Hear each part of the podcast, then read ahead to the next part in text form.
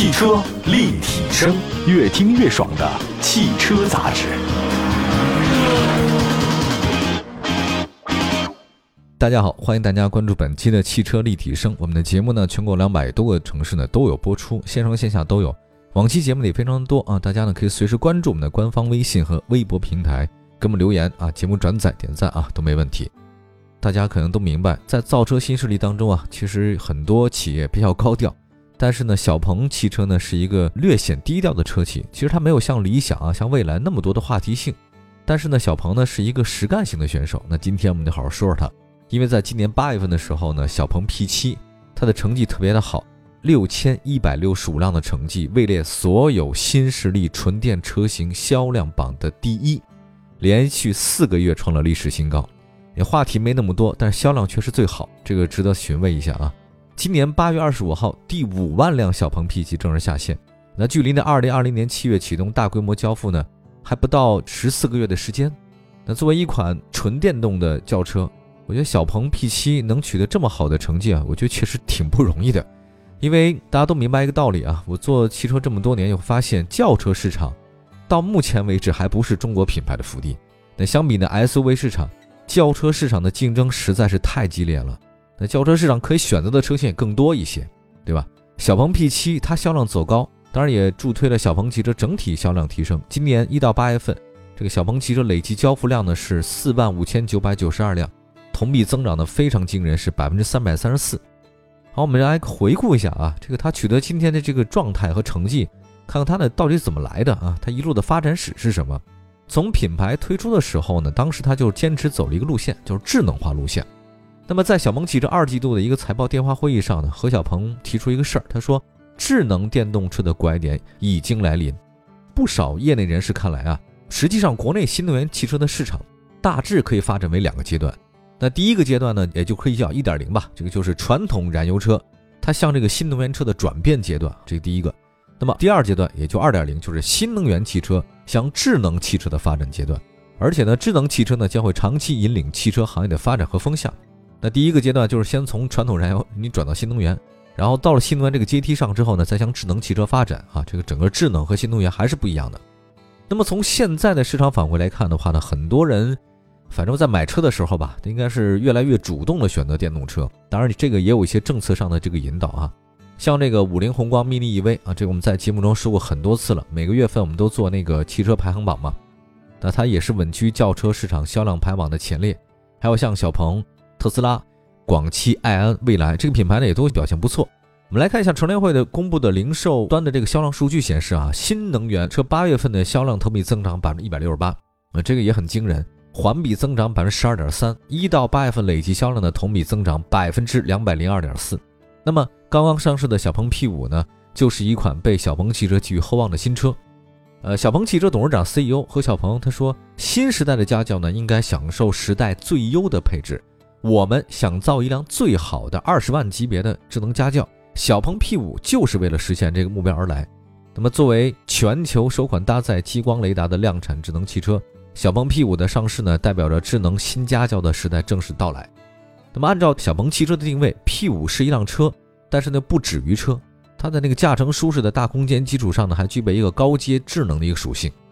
那你看一下它定位是什么啊？它是定位于年轻化的一个纯电动的轿车。那它的颜值它必须得高，也用了很多全新的设计元素，比如说整体采用叫 X Robot Face 造型理念。这个和小鹏 P7 一样啊，这个小鹏 P5 也大量使用 X 元素。看了一下它的官方呢，管这个设计风格呢叫 X 光剑，光芒的光，剑呢就是亮剑的剑。那么在大灯组啊，前大灯组，还有在前保险杠上呢，可以看到很多 X 型的元素啊。X 呢就意味着非常多啊，它有很多种可能性，也是比较让人寻味的一个元素哈。小鹏 P5 呢采用是主动式的进气格栅，前包围的左右两侧呢分别放置了一枚车规级的激光雷达。那根据小鹏汽车的官方介绍呢，说 P5 是全球首款搭载激光雷达的量产智能汽车。那么车身的侧面呢，采用很多的平直线条，那整体视觉效果呢，我觉得还是挺简洁的。C 柱它这个值得一提啊，C 柱那个三角窗的面积特别大，呃，保证了后排乘客有采光。另外，三角窗的后面的黑色饰条拉长了视觉效果。车尾呢，采用是家族的设计，贯穿式的尾灯啊，这个有辨识度。那它的这个 P5 啊，跟那个小鹏 P7 不太一样。P5 呢没有采用分体式的尾灯，而全部呢是集成在一起了，所以这个整体感的话呢也是比较强的。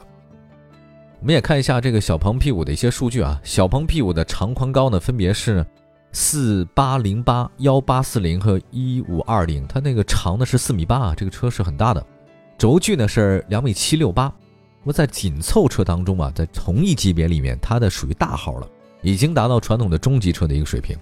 还有一看它那个座舱设计啊，小鹏 P5 的话呢，内饰呢采用的是一个轻轨环抱式的座舱设计，用大量的平直线条来增加了开阔感啊。内饰的视觉中心呢，它是竖形设置的一个中控台显示屏，它通过那高通骁龙 SA 八幺五五 P 芯片，让人机交互呢更流畅。方向盘呢是三辐式设计啊，外圈呢是有真皮包裹，还有打孔，所以整体质感也不错。十点二五英寸拆的液晶屏啊，分辨率挺高，显示不错，信息也很多，很丰富。我觉得让人很多比较喜欢的地方呢，就是说它这个在强光下呢也没有太多的反光啊，读取数据呢是很轻松的。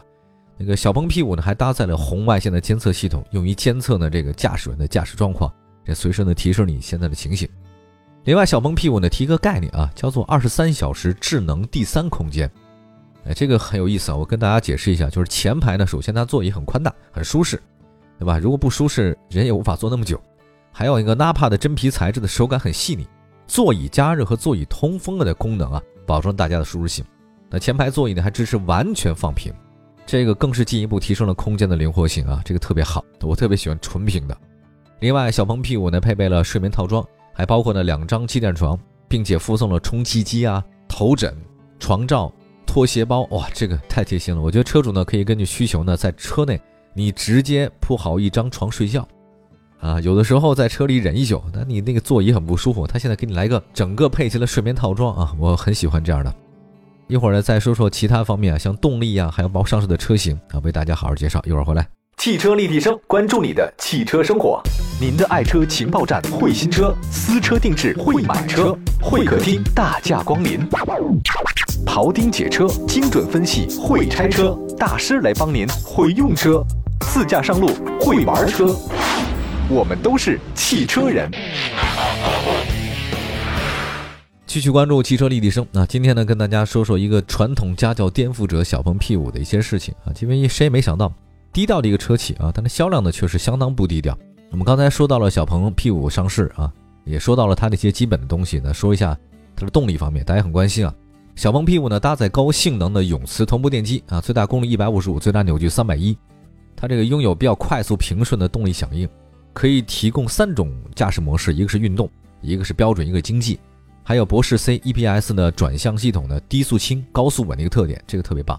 提升了车辆的操控性和行驶质感。另外呢，博世 ESP 九点三的版本呢，这个版本比较高啊，车身稳定系统呢也是这个行车的安全保证。那数据看一下啊，小鹏 P5 的初段加速度呢可以达到零点四二 G，零百加速的时间是七点五啊，哦，这个还是挺快的。那百公里到零的制动距离呢是三十六点五米。那这次上市呢一共是六款车型，共三个续航的版本啊，NEDC 综合工况的里程呢是四百六、五百五和六百，电池包满足呢是 IP 六八最高的安全防护标准。就算是浸泡四十八小时啊，依然可以正常的工作，这大家不用担心啊。同时，智能热管理温控系统呢，还有一个叫负三十度到五十五度超宽使用的温度范围啊。你要再加上同级首次搭载的热泵空调，它可以解决很多困扰电动车的低温能耗这个问题啊，增加了一些这个续航里程，并且提高了电池使用寿命。官方呢有个数据说啊，这套系统的话呢，让冬季续航的里程呢提升了百分之十五。啊，这个冬季呢，也往往很多是电动车不利的季节哈。现在呢，能解决这个问题啊。另外，在电池安全方面的话呢，电池箱体集成护板装甲，有效的保护了极端恶劣情况之下呢对这个电池的磕碰。水冷系统呢跟下箱体的整合，电池包内部呢也是干湿分离，有效的降低了在碰撞事故等极端条件下，电池包内呢因为冷却泄漏啊发生电气故障的可能性。那么，作为中国首家在智能辅助驾驶方面真正具备全站自研实力的车企啊，小鹏旗下的那个车型啊，真的是迭代非常快，我觉得可以用进化来形容吧，啊，就一代更比一代强嘛。小鹏 P5 呢，搭载更高阶的一个智能辅助驾驶系统啊，进一步的节省你的时间和精力啊，这个很重要。还有包括它有一个双激光雷达，有三十二个感知传感器和一套亚米级的高精定位单元，小鹏 P5 呢能够实现对环境视觉加雷达。三百六十度的双重融合感知，Xpilot 3.5、3.0智能辅助驾驶系统呢，带来更多的智能辅助驾驶功能，同时呢，让很多开车的人啊，这个消费者呢更加轻松。那么，据小鹏汽车介绍呢，这个全新的 Xpilot 的3.5智能辅助驾驶系统呢，使小鹏 P5 成为全球首款具备城市 NGP 功能的智能汽车。NGP 的适用范围呢，从高速快速路扩展至城市道路了。这个确实是很不简单的啊！因为除了新增的城市 NGP 的功能以外呢，Xpilot 的3.5呢还会带来高速 NGP-L 的智能导航辅助驾驶增强版，还有呢以及体验非常好的 VPA-L 跨楼层的停车场的记忆泊车，这个是非常实用的。这跨越了 B1 和 B2 啊，实现了停车场的跨楼层记忆泊车，这也很强。Xpilot 的3.5系统呢用高速的 NGP-L 的智能导航辅助驾驶功能增强版。这个在高级驾驶辅助地图覆盖的城市快速路啊、城市主干道和次干道，都可以实现城市的 NGP 的智能导航辅助驾驶功能。它根据这个导航路线啊，辅助驾驶员执行驾驶任务，拥有红绿灯路口的智能辅助通行、城市路况定制化跟车、城市路况智能辅助超车、智能辅助限速调节啊、环岛智能辅助通行等各种能力，非常方便的。还有一个啊，我就说一下跨楼层这事儿啊。就 VPL 跨楼层停车场的记忆泊车功能，这个很有意思啊！它可以从那停车场的入口，这个驾驶员啊监控下实行智能辅助驾驶到停车位附近，并且完成泊车入库。那么在激光雷达加持之下，会车啊、绕行啊、避让行的场景的能力更强了。还有凭借多雷达、多摄像头的传感融合方案，还有智能的决策算法，记忆泊车呢可以应对出入库的车辆、对向来车。行人穿梭等复杂场景完成的车辆的智能泊车的一个辅助，同时啊，在这个激光雷达的帮助下呢，还有一个 ACCL 全速自适应巡航的系统的增强版，LCCL 车道居中控制增强版，这些功能都得到了优化。有一个事儿就是小鹏 P5 啊，它对加塞车辆识别更早，静止车辆识别更准，同时啊，这个小物体的感知能力也更强。